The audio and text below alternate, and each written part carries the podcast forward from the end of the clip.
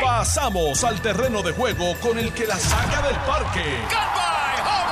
Le estás dando play al podcast de Noti 1630. Pelota dura con Ferdinand Pérez. Bueno, ¿qué tal amigos? Bienvenidos a Jugando Pelota Dura. Qué bueno que están con nosotros, qué bueno saludarles, qué bueno poder comenzar una nueva semana por aquí por Noti 1630, la número uno fiscalizando. Esto es Jugando Pelota Dura de 10 a 12 del mediodía. El programa donde aquí, mire, eh, hacemos el análisis más sencillo, en Arroyo Habichuela, para que todo el país pueda entender. Le damos participación a la gente a través de las redes sociales. Usted puede formar parte de este diálogo. Entra al Facebook de Jugando Pelota Dura o al Facebook de Noti1 y ahí empieza la conversación.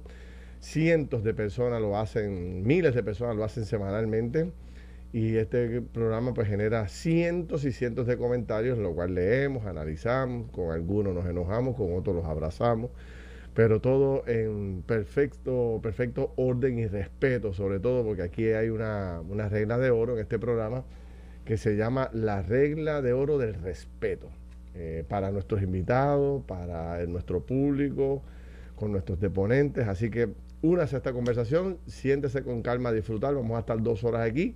Yo soy Ferdinand Pérez, aquí está como todos los días don Carlos Mercader. ¿Cómo está usted? Muy buenos días, Ferdinand Pérez. Todo bien, gracias a Dios. Saludos a ti, a, también a todos los que están con nosotros eh, día tras día aquí en Pelota Dura, el mejor programa de la radio de 10 a 12 por Noti 1630, que también nos pueden seguir por la plataforma de redes sociales, por, lo, por la página de Facebook de Jugando Pelota Dura y de Noti 1630. Y como que estoy viendo en las manos de Ferdinand.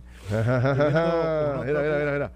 Uno, dos, tres. tres. Es más, déjame enseñarlo en el Facebook. Enséñalo, ¿no? enséñalo, enséñalo para Enseño en el vea. Facebook. Déjame ver, espérate. Ya mismo lo voy a enseñar Lo- por el los que, Facebook. los que no se han conectado todavía al Facebook, que siempre nos acompañan, conéctense, porque Ferdinand hoy tiene en sus manos uno, ¿cuánto eran? ¿Cuatro? ¿Cinco? Cuatro. Cuatro. Tiene cuatro razones por las que usted tiene que estar pegado al programa hoy, adicionales obviamente a nuestro análisis, porque hoy parece que aquí se regala. Hoy parece que aquí la gente, el que llame ahorita, parece que se va con las manos llenas. Tú sabes que eh, mañana, ¿qué pasa aquí? Mañana hay algo importante en este programa. Mañana cumplimos nosotros, eh, eh, es eso lo que Eso es. mañana cumplimos un año aquí en la cumplimos en un Noti1. año.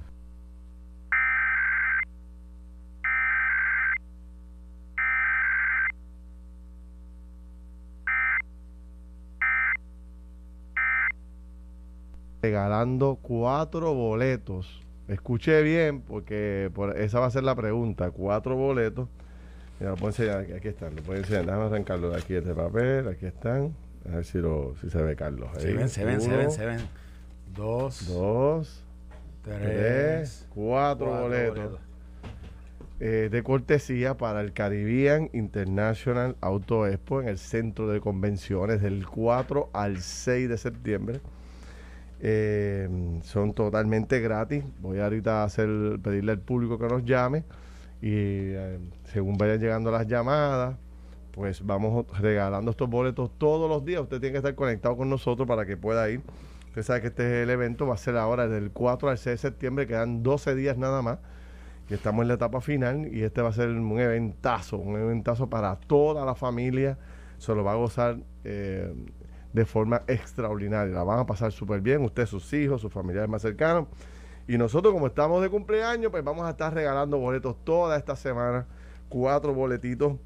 Este, y para allá también va. ¿Tú sabes quién va para allá también? ¿Quién va?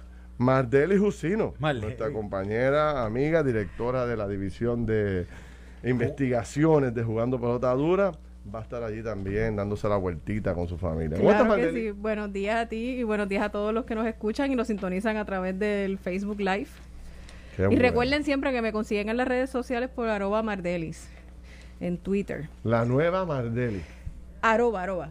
¿Arroba qué? Arroba Mardeli. Ah, arroba Mardeli, pensé que te decía la nueva Mardeli, perdón. No sé por qué escuché eso. Arroba Mardeli Jusino, ahí la consiguen en Twitter y en todo lo... Digo, en una nueva faceta. Seguro. Qué Dirigi- dirigiendo, dirigiendo toda la parte Sí, de señor, investigación de jugando pelotadura. Sí, señor, sí, señor. Oye, Feli, estaba viendo aquí los periódicos y entre el San Juan Star y el Nuevo Día, estoy viendo acá si el, el, vocero, no, el vocero no lo tiene, pero en primera, en primera plana, desde hoy rige la nueva orden ejecutiva en restaurantes. Ahí es que... Y fíjate lo que dice el, el, nuevo día, dice, mayoría reduce sus mesas y algunos exigirán la vacuna. Y dice, los negocios que pedirán evidencia de la vacunación podrán usar el 100% de su capacidad, aquellos que no lo hagan deberán operar con la mitad de su aforo. Entiendo yo que por el título, ahí la mayoría van a estar con la mitad de, su aforo, según la orden ejecutiva, porque dice que solamente algunos van a pedir la vacuna eh, ¿cómo se dice? Accurate, eh, tan correcto. Bueno, mira lo que dice después Porque si, ves, si ves el artículo, si los cines están híbridos, pero si ves el artículo se concentraron más en restaurantes de comida rápida. o sea, que no son restaurantes fine dining o restaurantes independientes, etcétera, etcétera. Y entonces pues ha hablado de una cadena de comida rápida que entonces se van a la mitad. Y otras no, o sea, no necesariamente, no sí van a pedir, otros no. Pero vamos, vamos a repasar las órdenes ejecutivas para que la gente los tenga claro. La primera orden ejecutiva, son tres. La primera orden ejecutiva del gobernador iba dirigida a que todos los empleados de la rama ejecutiva, los contratistas del gobierno, empleados del sector de la salud y el sector hotelero tenían que estar vacunados al lunes de la semana pasada, ¿verdad?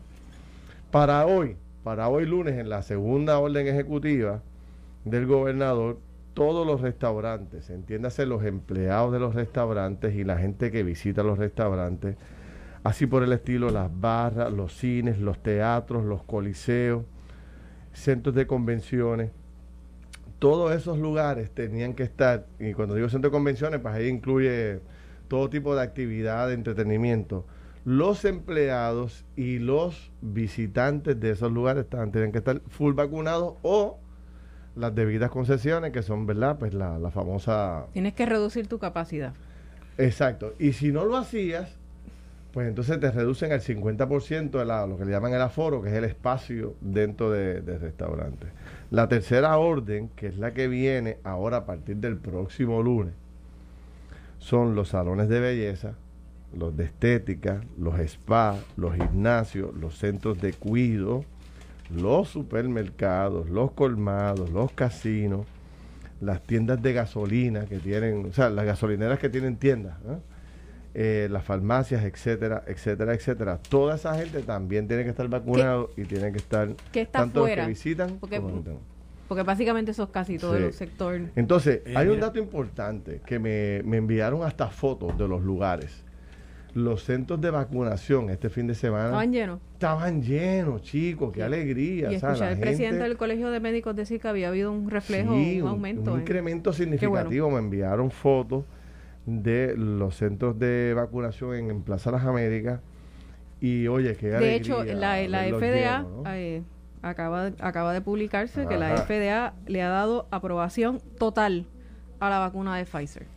Ahí está. Eso. Eso es importante. Eso FDA grants full approval to Pfizer COVID-19 Eso es importante ¿por qué? Porque aquí había un montón de gente diciendo que no se iba a vacunar hasta que no fuera qué, hasta que dejara de ser una prueba. y se convirtiera en una vacuna que, que, los expertos epidemiológicos decían que lo correcto era que tenía aprobación para uso de emergencia, pero que tal cosa de que era experimental, pues ya esa fase había pasado. Pero ahora, pues para todos los que tenían esa preocupación y resistencia a vacunarse, pues mire, con relación a la vacuna de Pfizer, ya la FDA acaba de aprobarla completamente. Se convierte en la primera vacuna que está completamente licenciada por eh, el FDA. ¿Qué debe provocar esto? Esto es bueno, bueno, porque todos aquellos que estaban Importante, esperando... eh, estoy en, el, la, en la página oficial, la cuenta oficial de la FDA, de la FDA, eh, para individuos o personas de 16 años o más. Hay aprobación ahora para uso de emergencia de 12 en adelante, así que 12, 13, 14 y 15 pueden vacunarse bajo la aprobación de uso de emergencia y de 16 en adelante tiene aprobación total por parte de la FDA. Mira, eh, eh, ¿por qué es importante esto, Carlos Mardeles, amigos que nos están escuchando? Porque eh, hay gente que estaba esperando que esto se diera para entonces ir oficialmente a vacunarse, ¿verdad? Hay mucha gente que ya ha puesto este elemento como un elemento de, condición fundamental para tú poder decidir, yo no me voy a meter esto al cuerpo mientras esto sea un, uso de emergencia. Un uso de emergencia que no está debidamente certificado ni aprobado. Pero hasta que eso no ocurra, yo no voy a permitir que eso invada mi cuerpo. Pues ya ocurrió. Ahora tú lo acabas de leer. Ahora, ¿qué nos van a decir? Por eso, aquellos que, ¿cuál es la otra razón que puedan tener otras personas? Yo descubrí el viernes en el programa, de hecho estaba Carlos también, que hay gente, eh, por ejemplo, una persona me escribió en las redes de que hay gente que nunca se ha vacunado. Yo dije, pero eso es posible. Y algunos médicos me dijeron que sí. Y es que tú puedes ir, yo pensé que era obligatorio cuando tú entrabas a la escuela vacunarte, pero dicen que si tú llevas una declaración jurada, el mismo procedimiento, como padre a la escuela indicando que tú no quieres que vacunen a tus hijos ni por el polio, ni por el ni por el tétano, ni ¿cómo se llama lo otro? La, ni la, todas las cosas sarampión, todo este sarampión y todas esas cosas a nosotros lo, lo, lo, sé porque hace muchos años atrás, ya yo llevo 10 años de práctica, eh, recibí a unos padres eh, solicitándome una declaración jurada eh, porque ellos entendían y estaban convencidos de que el autismo de su hijo era a causa de una serie de vacunas que ya le habían puesto. Y, y, pues obviamente como padres, eh, luego de esa vacuna, ¿verdad? Según su experiencia muy individual, vieron cambios en, el, en, en su hijo y de partir de ahí ellos tomaron la decisión de no hacerlo. Y entonces con esa declaración jurada, dando esas razones pues médicas, se les permitía estar en un, en un plantel escolar. Yo creo que son escenarios hasta cierto punto muy, muy distintos porque no están, ahora estamos en una pandemia, no una epidemia, en una pandemia. Eh, y sí hay, hay siempre ha habido esta conversación sobre si provocan o no, incluso ha habido eh, demandas relacionadas al componente del mercurio. Eso según me lo explicaba la, la presidenta de la Sociedad Puertorriqueña de Pediatría, que las vacunas tenían mercurio en un momento dado y ahora pues no lo tienen y se pensaba que ese componente pues era el causante de eso, ¿no? Eh, y hubo estudios que se publicaron, eh, y lo sé porque mi hermana trabaja eh, en una farmacéutica en el área de aprobación, ¿verdad? Con la FDA, y ella me contaba que hubo un estudio que después se probó que utilizó data falsa con relación a esto de las vacunas, pero que ha sido un estudio que todavía las personas que están en contra de las vacunas pues se amarran a él y ella me dice, mira Mardeli, se probó que esa información no era correcta, luego fue totalmente eh, no pudo ser validada por, por pares, que es algo bien eh, importante en el campo de la investigación y de, y de, la ciencia, así que eso no es no es cierto, pero se quedó, ¿verdad? Como que ese movimiento antivacunas relacionándolo con este tipo de cosas. hoy Salud que es muy revelador. En siete días, la, la semana pasada, murieron 67 personas en Puerto Rico. 56 de ellas no, estaban vacunadas. O sea, eso es un dato Bien importante. Puede haber un dato más contundente que ese, por ejemplo, para O por ejemplo, tú, tienes, tú tienes razones de desconfianza a la ciencia para no vacunarte, pero una vez te enfermas, te entregas totalmente a la ciencia porque vas a un hospital para que te traten. Ayer Guapa Televisión hizo una entrevista, yo no me, incluyendo con tratamientos que todavía no están totalmente aprobados. Mira la contradicción. Es un emergenciólogo, el doctor que entrevista a Guapa Televisión, no, no me acuerdo el nombre, lamentablemente no pude anotarlo. Pero el doctor fue tan y tan elocuente porque decía, mira, yo, yo respeto a la gente que no quiere vacunarse. Pero fíjate lo que, yo, lo que me está pasando a mí en emergencia. Llegan las personas en condiciones delicadas de salud con COVID. Cuando descubre, eh, lo primero que me dicen, mire doctor, yo no me había vacunado pero por favor, mire, ve qué puede hacer. Si quiere, póngame la vacuna ahora. O sea, después que le da el COVID, llegan desesperados al hospital, buscando que los médicos le puedan salvar la vida y aceptando no la vacuna, cualquier tipo de tratamiento que le salve la vida, ¿verdad? Entonces el doctor decía, pero ¿por qué llegar a este nivel? O sea, ¿por qué, ¿por qué me pides ahora que te salve la vida o que haga malabares para salvarte la vida cuando estaba a tu alcance. Estaba en tus manos. Digo, esto no me lo estoy inventando yo. Busquen las noticias de ayer del domingo y ustedes van a ver el, doctor. Yo voy a investigar el nombre, lo voy a buscar. Voy a ver si lo puedo traer el programa. Y busquen también la, entrevista que le hicieron en pelota dura al alcalde de Arecibo, Ferdinand. Alcalde de Arecibo también. Escuchen eh, esas expresiones. Eh, cómo él se expresaba y, y, la dificultad que tú veías en esa entrevista de él que tenía para, para respirar. Bueno, tú no, tú no viste este fin, eh, en esta, creo que fue el viernes. El viernes en la noche, eh, Donald Trump, tú sabes que Donald Trump está haciendo eh, diferentes actividades políticas son como, son como rallies políticos que los va haciendo en diferentes estados.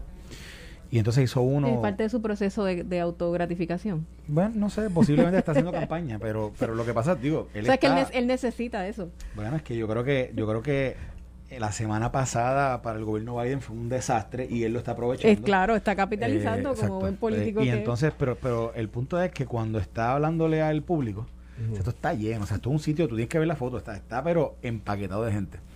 Y entonces él dice, ¿y saben algo? Se tienen que vacunar. Ya yo me vacuné. Y de momento comienza la gente a buchar. Eh, ¿Dónde fue eso? Eso fue en Alabama.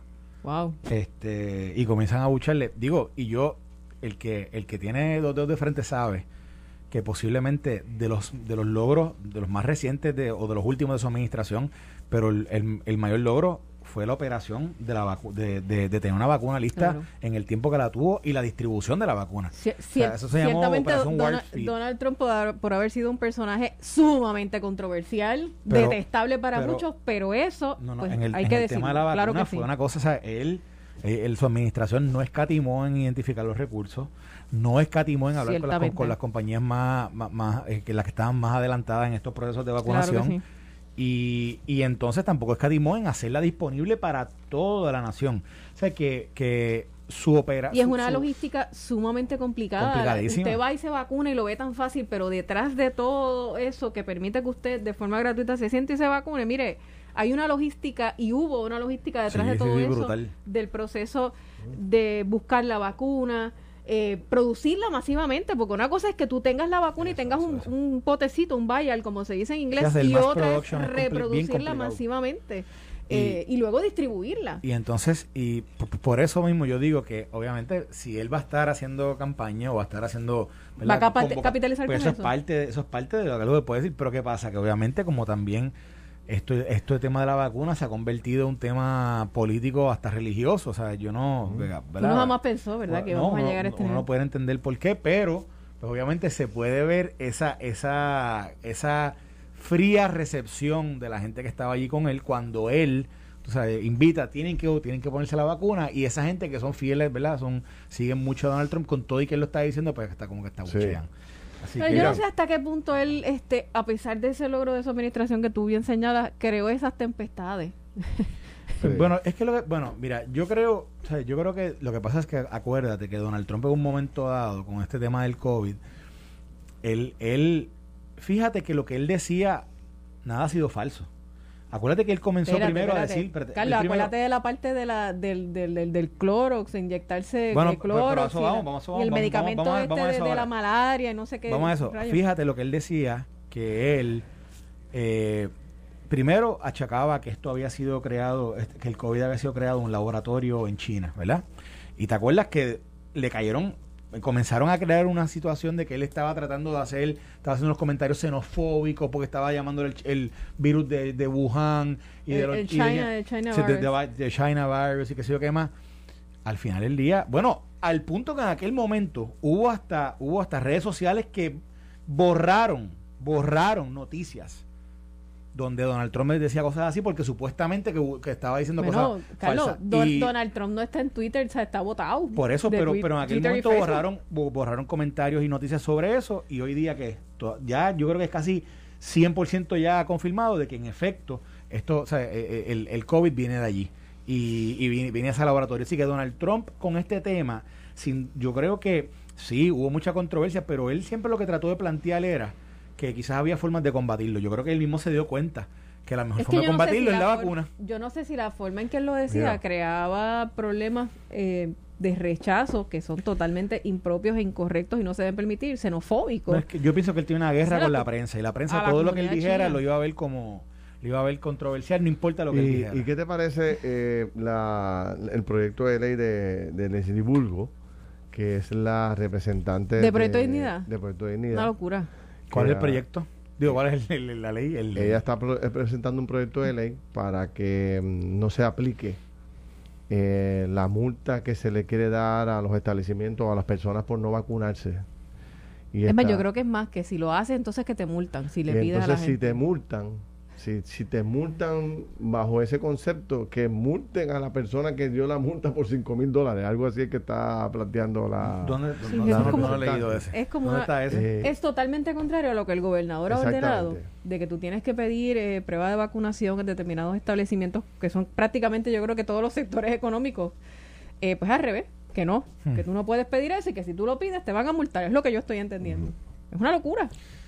Bueno, mira, mira el único punto que te voy a decir de ahí, que es lo que tú yo, yo creo que tú y yo lo hablamos la semana pasada, que te acuerdas cuando estábamos discutiendo todo el tema de lo del doctor, de, de, lo, de, lo, de las declaraciones juradas. Estábamos diciendo que no, no teníamos claro cuál era el remedio en ley en contra, ¿verdad? De, de, si encontraba una persona que estaba incumpliendo con, con, con De hecho, yo después indagué en la orden ejecutiva y del gobernador no encontré ninguno. Pues por eso, yo creo yo creo que hay un argumento detrás de toda esta discusión de, de órdenes ejecutivas y, eh, y legislaciones que quieren presentar unos y otros de que al final del día aquí hay aquí estamos operando bajo bajo unos unos mandatos de, de, del ejecutivo pero hasta dónde todo esto puede estar, o sea, todo eh, eh, puede estar circunscrito en ese tipo, en ese tipo de acción y no necesariamente en un proyecto de ley.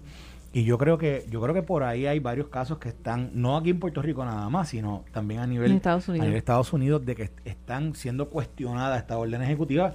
Allí hubo hubo casos en Texas que tumbaron el mandato de de, las, mascarillas, tumbaron, o sea, ha habido aquí yo insisto, yo creo que ese poder lo tiene el legislativo. O sea, si te vas a las discusiones, a los diarios de la Asamblea Constituyente, en momentos de, emergencia y de pandemia, ese poder lo tiene la legislatura. Por eso, y hay, y hay un planteamiento, yo el proyecto de, de, las, de la representante no lo conozco, pero pero sí yo creo que hay un planteamiento que tiene que ver con cómo todo esto toma, toma carácter de ley.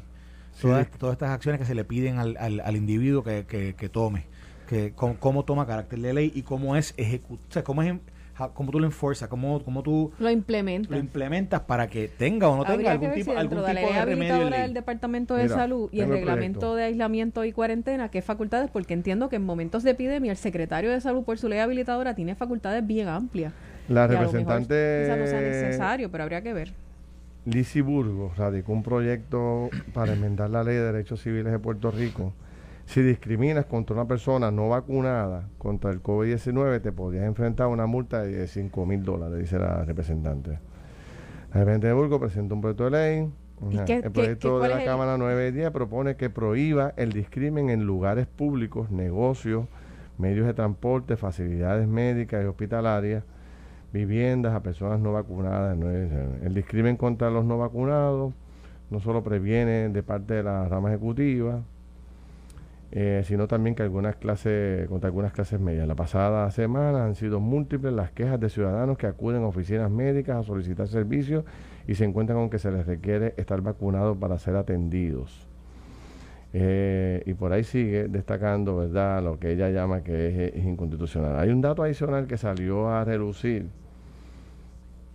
y es que los planes médicos eh, están evaluando cobrar, cobrar ahora por las pruebas de COVID. Las pruebas estas de PCR, porque eh, aquellos empleados públicos o aquellos ciudadanos que tienen plan médico que quieran todos los lunes y hacerse la prueba. Son 52 pruebas.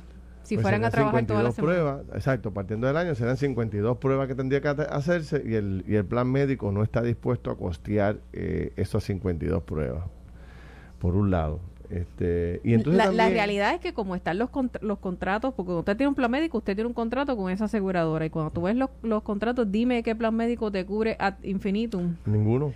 Por eso, eso lo sabíamos nosotros desde un principio, habíamos hablado de que eso La prueba es una, dos, tres, no te va y a Y el otro punto que te quería destacar es eh, también la división que ha surgido dentro de la propia Iglesia Católica. Tú sabes que el Papa ha ordenado eh, la vacunación, ¿verdad? Que y ha dicho que eso es un acto de amor. El arzobispo también se ha expresado en múltiples ocasiones porque las últimas eh, eh, documentos o cartas hace meses viene expresándose sobre esto y parece que, no parece, no, hay un disidente por allá por Arecibo, ¿verdad? Exacto.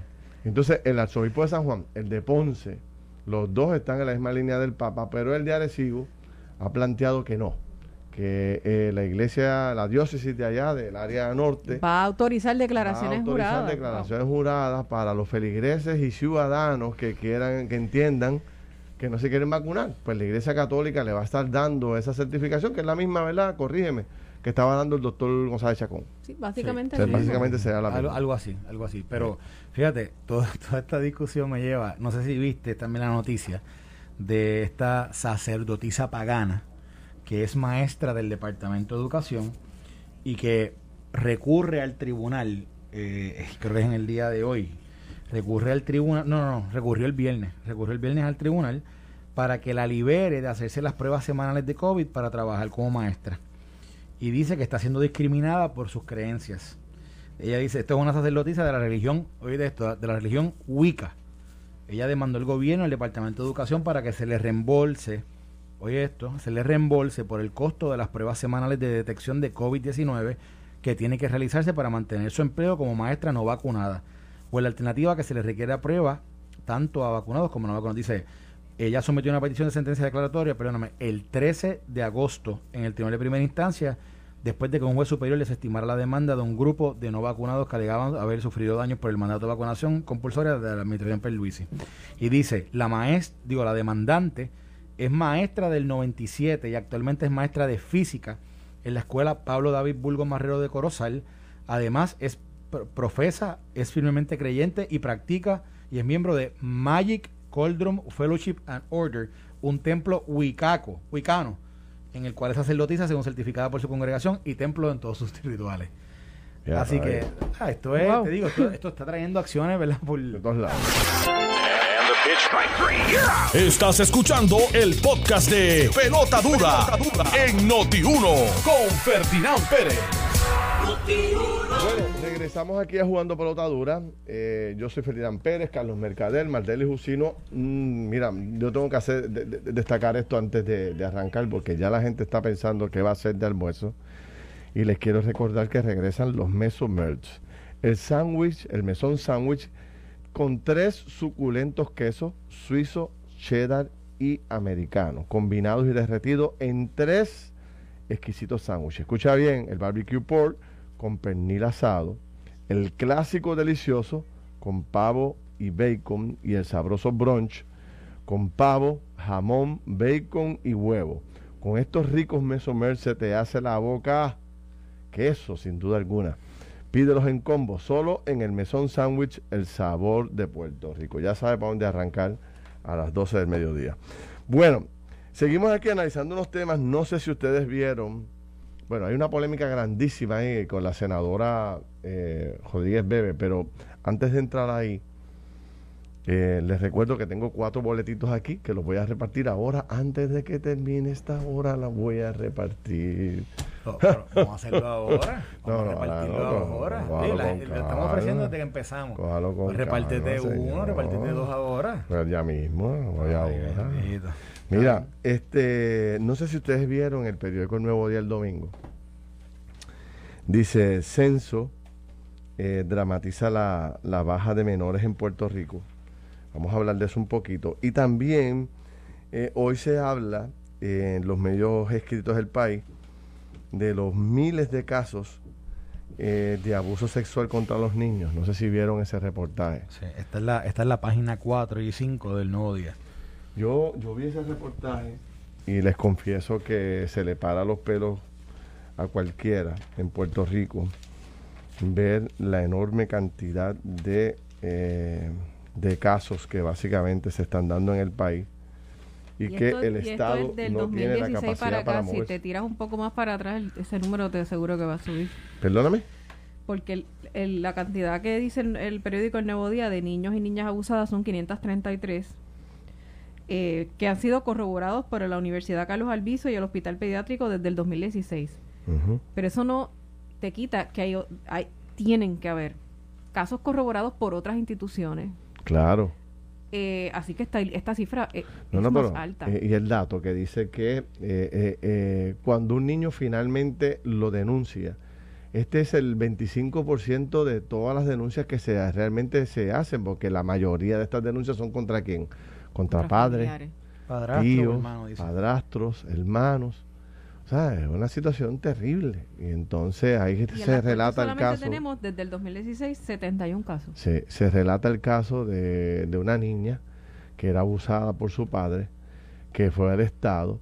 El Estado, como siempre, no mueve los pies eh, con la velocidad que tiene que moverlo. No ocurrió nada contra el padre de esta niña.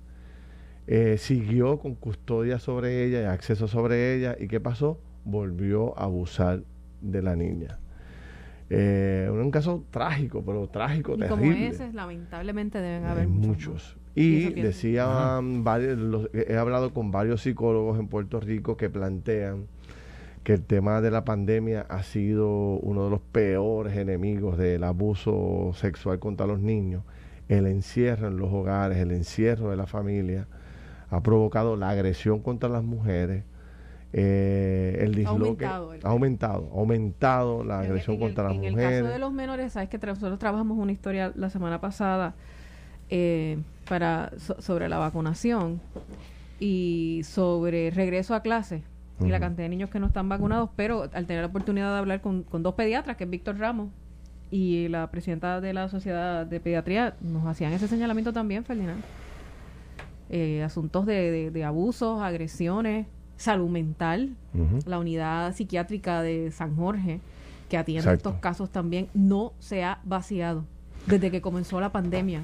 ¿Por qué es importante este dato, este, queridos amigos? ¿Por qué lo tocamos hoy? Porque ha dicho la directora, la secretaria del Departamento de la Familia en múltiples ocasiones durante este año que tiene más de 400 plazas vacantes de trabajadores sociales en Puerto Rico y que aquí no da abasto eh, el personal, el poco personal que le queda al Departamento de Salud no le da el tiempo para poder atender con premura y rapidez y efectividad todos estos casos. ¿Qué quiere decir esto? Que probablemente un caso que se denuncie hoy de maltrato eh, dura tanto y tanto la investigación y dura tanto y tanto eh, el proceso para enjuiciar al responsable que ah, o desaparece el panorama, se cansan las víctimas, eh, enganchan la guardia y al final del camino, no, y al final camino hasta, no, hasta no ocurre nada. Y dice también el estudio del periódico que me lo leí. que me lo leí, que una persona que se atreve a cometer un acto de esta naturaleza no comete uno ni dos, comete diez, comete 12 a 15 víctimas. Entre 12 a 15 víctimas. Por eso es tan importante pararlo, por eso es tan importante apresarlo, por eso es tan importante sacarlo de la sociedad.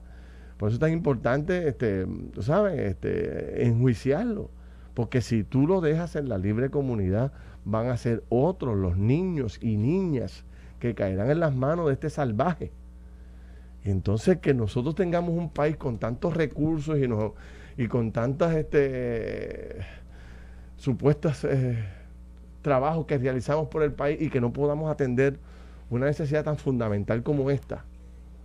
O sea, donde hay que hay que revisar las prioridades de Puerto eso Rico. Mismo, el presupuesto presupuesto hay. Presupuesto hay. ¿Dónde se está yendo ese presupuesto? Ya eso es otra historia. Digo, yo no sé si hay presupuesto para tantos casos porque por ejemplo, aquí están hablando. Y otro otro aspecto es ¿Cuántas plazas tú dijiste, Felina? 400. 400. ¿Cuánto le pagan? No, una miseria. No, una miseria. 1.300 pesos. Un poco, sí, un poco. Por eso es que no hay. Pero fíjate que nadie nivel de pobreza? Pues claro, pero ¿quién quiere va, quién va a trabajar en un puesto como ese? No, y Carlos, Carlos sabe, la estiva de casos que tiene cada trabajador social. Es una cosa inhumana. O sea, que jamás y nunca puedes cumplir a, la perfección. Ah, claro. Mira, y dice aquí, mira esto, entre organizaciones que contestaron los requerimientos de prensa que hizo el reportero, dice que hay al menos 533 instancias de abuso sexual ya corroboradas, de las que no se sabe en qué estatus, si alguno, están en los tribunales. Y entonces habla de que, de que tienen, obviamente, tienen la respuesta de estos centros, pero también habla de casos. En este caso aquí particular habla de 71 casos que están en las cortes que no están a través de los centros, pero habla de otros posibles casos que también hayan llegado. Eso que es lo que planteaba. Así que, son, o sea, es, más. Y entonces, Aquí todavía no están los datos de lo que, de lo que ya tú y Ferdinand estaban hablando, que es de, este tiempo de la pandemia. Y precisamente, Ferdinand, cuando tú decías de que los casos se habían aumentado, o los casos, ¿verdad? Que, dentro del encierro, el abuso eh, de violencia, o sea, los casos de violencia doméstica y los casos de abuso de menores, o de situaciones de, de mm, salud emocional de los menores, que no están reportados precisamente porque uno de los mecanismos que utiliza el Estado para poder identificar casos como este, que es las escuelas. Entonces, la exacto, exacto, pues, exacto. obviamente los maestros no pueden, no pueden interactuar con los niños, no identifican conductas, no identifican situaciones que, que puede estar viviendo un niño que, por lo general, ¿verdad? Eh, eh, solamente lo, pueden lo pueden eh, ver cuando están en esa interacción diaria. Sí, porque ha, ha, quedado claro, ¿verdad? En las investigaciones, y voy por la misma línea tuya, de que cuando un niño empieza a recibir este tipo de presión, de maltrato, de acercamiento inusual, y, y, si, y máximo si es logra ser una víctima real, se transforma. O sea, cambia de personalidad, deja de ser el niño que era, y el maestro es la persona idónea para identificar rápido ese cambio de comportamiento en el niño. Su desarrollo, dependiendo del escenario, se retrasa o dependiendo del escenario se puede adelantar. Eh, niños bien pequeños que, por ejemplo, ya estaban yendo al baño, por darte una idea, pues echan hacia atrás y empiezan a hacerse pipí y caca encima. Eso es, es, bien, es un proceso... O, se, eh, o se retraen o se... Difícil. se vuelven como es cuando uno cuando se encierra se vuelven eh, introvertidos. introvertidos. Cambian, cambian, su actitud. Bueno el, el, tema es que el hecho de que los maestros hayan ha empeorado la situación. exacto ha empeorado la situación porque es es bien difícil obviamente que dentro del mismo núcleo de su hogar, donde posiblemente están ocurriendo este tipo de situaciones, ¿verdad? Que ellos salgan de su casa y vayan a las autoridades. Es muy complicado por un niño hacer eso y la, y la mejor fuente, ¿verdad? La mejor, eh, digamos, la puerta para ellos poder a veces expresar lo que están viviendo es a través de la escuela, un maestro que lo identifique, un trabajador social de la escuela que pueda trabajar con ellos, que pueda entonces eh, ¿verdad? obtener esa información. Yo creo que algo así, por ejemplo, imagínate en el caso de Jaden del niño del niño de, de, Buena. Que nosotros hemos, hemos discutido ese caso, que ustedes hicieron un tremendo trabajo investigativo sobre ese caso en el programa de Juan de Pelotadura de televisión.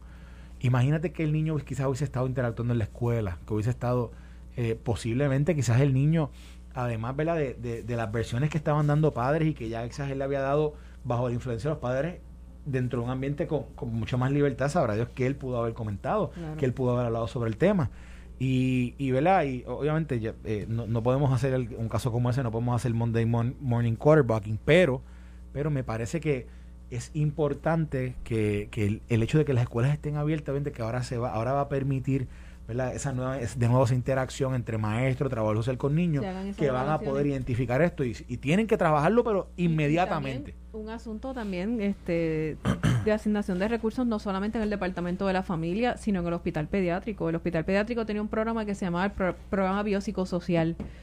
Eh, una vez identificaba o llegaba un menor a la sala de emergencias, se refería a ese programa y la última información que yo tengo es que ese programa se desarticuló y ahí se daba el proceso eh, de, de validación y si les cuento lo que es el proceso de validación desde la perspectiva psiquiátrica de ese menor y la validación física, mira, se me están parando los pelos. Es bien duro para una niña, para un niño ese proceso. Bien duro, bien difícil.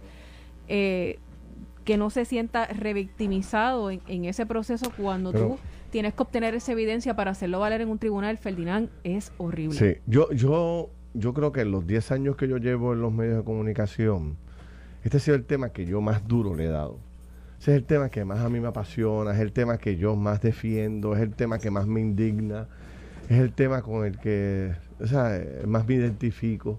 Porque, o sea, puede haber algo peor es la población más indefensa y vulnerable que nosotros tenemos. A la misma vez es el futuro del país. Pero puede haber algo peor ese periodo marca tu vida completamente. Y tú tienes unas personas que en claro menosprecio a la vida, a la dignidad, o sea, yo no sé ni cómo llamarlo, porque esto es monstruoso. Tú coges esa criatura inocente. No, no, no, no. Y le arrebatas todo. Ahí voy a mi teoría, ¿verdad? Que pues lamentablemente nadie me hace caso Siempre estoy solo. ¿Cuáles? Yo digo que Puerto Rico, este Mardelis y Carlos, eh, ya me cansaba de decir esto, necesita para ganar confianza con el pueblo y con el mundo entero, necesita de pequeñas victorias. ¿Qué yo le llamo pequeñas victorias? Nosotros tenemos que coger un problema de la sociedad, uno, o dos, o tres problemas de la sociedad y tratar de vencerlos, tratar de acabar con ese problema ganar una pequeña batalla. ¿Para qué? para que podamos decirle a Puerto Rico entero y al mundo, mira, se puede. Mira, mira cómo logramos eliminar este problema. Hicimos uno, dos, tres, cuatro, cinco cosas, nos salimos de la caja, cambiamos el juego y lo logramos. Pero ¿qué ocurre? El problema es que en Puerto Rico se nos está pegando el sello de que aquí nada funciona. Nada funciona. Cualquier tema que tú coges, pues estamos atendiéndolo de la misma forma que lo atendemos durante las últimas décadas en Puerto Rico. Como poniendo parchos y, y no, y no funciona. O a un santo para vestir otro. Y las cosas que funcionan a veces no las destacan. Y quiero destacar una que funciona. Lo voy a decir ya mismo, que lo descubrí este fin de semana, la famosa el Baku Pass es este el, el Baku ID el Baku ID me, me, quedé fascinado en la forma en que funciona pero pero a lo que voy este es un caso que yo no sé cómo un gobernante no se lo quiere echar al sistema y ponérselo de, de, de, de objetivo principal, ¿verdad? y yo reunir a toda la sociedad, a los, encargados del proceso, asignarle los recursos, meterle mano y empezar a combatirlo como país y como gobierno de que más cerca estuvo de eso fue Sila María Calderón con las comunidades especiales y su, su énfasis en combatir la pobreza. Yo creo que ha sido el gobernante que ha tenido un enfoque en un aspecto específico. Fue Sila María Calderón. El asunto de, de, trabajar de abajo hacia arriba, porque ella creía que la transformación comenzaba de abajo hacia arriba con las comunidades especiales. y un programa que, que arrancó bien y después se desarticuló, lamentablemente. Yo creo, entonces, y, esas son las cosas que yo creo que nosotros tenemos este grave problema. Ese pequeño problema tiene que tener continuidad. Y mira, olvídese del partido. Si el otro lo estaba haciendo bien y tenía un buen enfoque, continúelo y mejórelo, porque siempre se puede mejorar. O sea, ella ha dicho, la secretaria, que tiene 400 vacantes. Ok, supongamos que no podemos llenar las 400, que solamente podemos llenar 100 no podemos hacer un ejercicio para darle unos recursos adicionales a los trabajadores. no podemos hacer un ejercicio para incorporar a todas las organizaciones privadas. No podemos hacer un ejercicio para integrar a la escuela. O sea, a los propios maestros, para levantar esto rápido, para identificarlo. O sea, un esfuerzo en conjunto. Pero, o sea, te nombran allí secretario y tú tienes que, ante todas las adversidades y todos los problemas que tiene el gobierno, tratar de levantar solo una infraestructura. Miras para atrás, no tiene ejército. ¿Dónde está mi ejército? El ejército que va a combatir el abuso contra los niños. Y tú miras para atrás y tienes cuatro gatos. Los demás, todas las plazas, es como si tú hicieras un concierto con las, con las sillas vacías. ¿Dónde está mi ejército? No está. ¿Por qué? Porque se fueron, porque no le pagan nada, porque llevamos décadas cogiendo de, lo que no son a los trabajadores sociales. Yo todavía veo a los jóvenes por ahí estudiando este, para ser trabajador social. No, o sea, es una miseria lo que le pagan. Sin embargo, el trabajo que hace el trabajador social es fundamental. Claro. Y no lo valoramos. Pues ¿cuándo va a llegar el gobierno que los valore? Y que digan, bueno, se acabó esto. Vamos a hacerlo totalmente distinto. Vamos a reinvertir la rueda porque lo que hemos hecho es una porquería durante los últimos 20 años en Puerto Rico. más allá. El, maestro, el maestro y la maestra son valiosísimos, pero el maestro de matemáticas, pues su tarea son esos estudiantes que tienen ese salón matemáticas, pero el trabajador social tiene la función de velar por la, por la estabilidad de toda la escuela de 100, 200, 300 estudiantes de todas las escuelas, de todos los grados. De trabajar de casos como estos que estamos hablando, esto de los niños. Uno solo. digo, aquí, y, el, y, una cosa que es bien importante, el Departamento de la Familia, que se ha quedado rezagado en la parte del presupuesto, que, que siempre, mira, una, uno de mis issues más fuertes con todo, con todo el tema de la Junta de Control Fiscal siempre ha sido la poca capacidad de la Junta de Control Fiscal para entender dónde están las áreas de importancia dentro de un presupuesto de cada agencia. Y, y por ejemplo... ¿Crees que eso se debe a que nunca se definió cuáles eran los aspectos, se me va la palabra ahora mismo, que eran los aspectos importantes y servicios esenciales?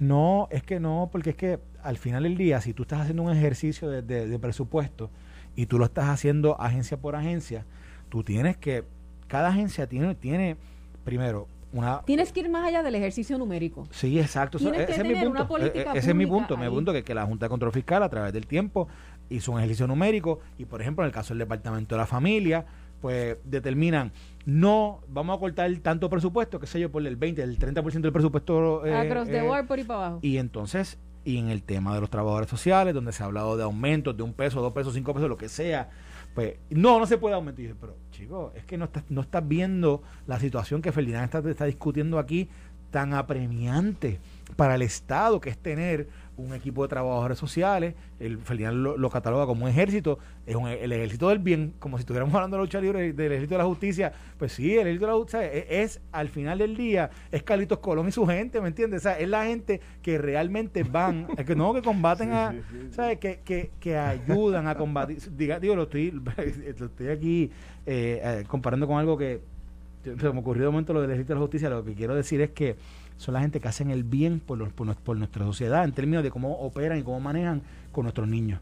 Y, y, yo, y, ver una Junta de Control Fiscal que en su, en su ejercicio numérico dice, para el caray eso, corta lo que no, eso no puede estar, pues digo, chicos, pero... Esas son las peleas que Sin ninguna consideración ulterior. Esto fue el podcast de Noti1630. Pelota dura con Ferdinand Pérez. Dale play a tu podcast favorito a través de Apple Podcasts, Spotify, Google Podcasts, Stitcher y notiuno.com.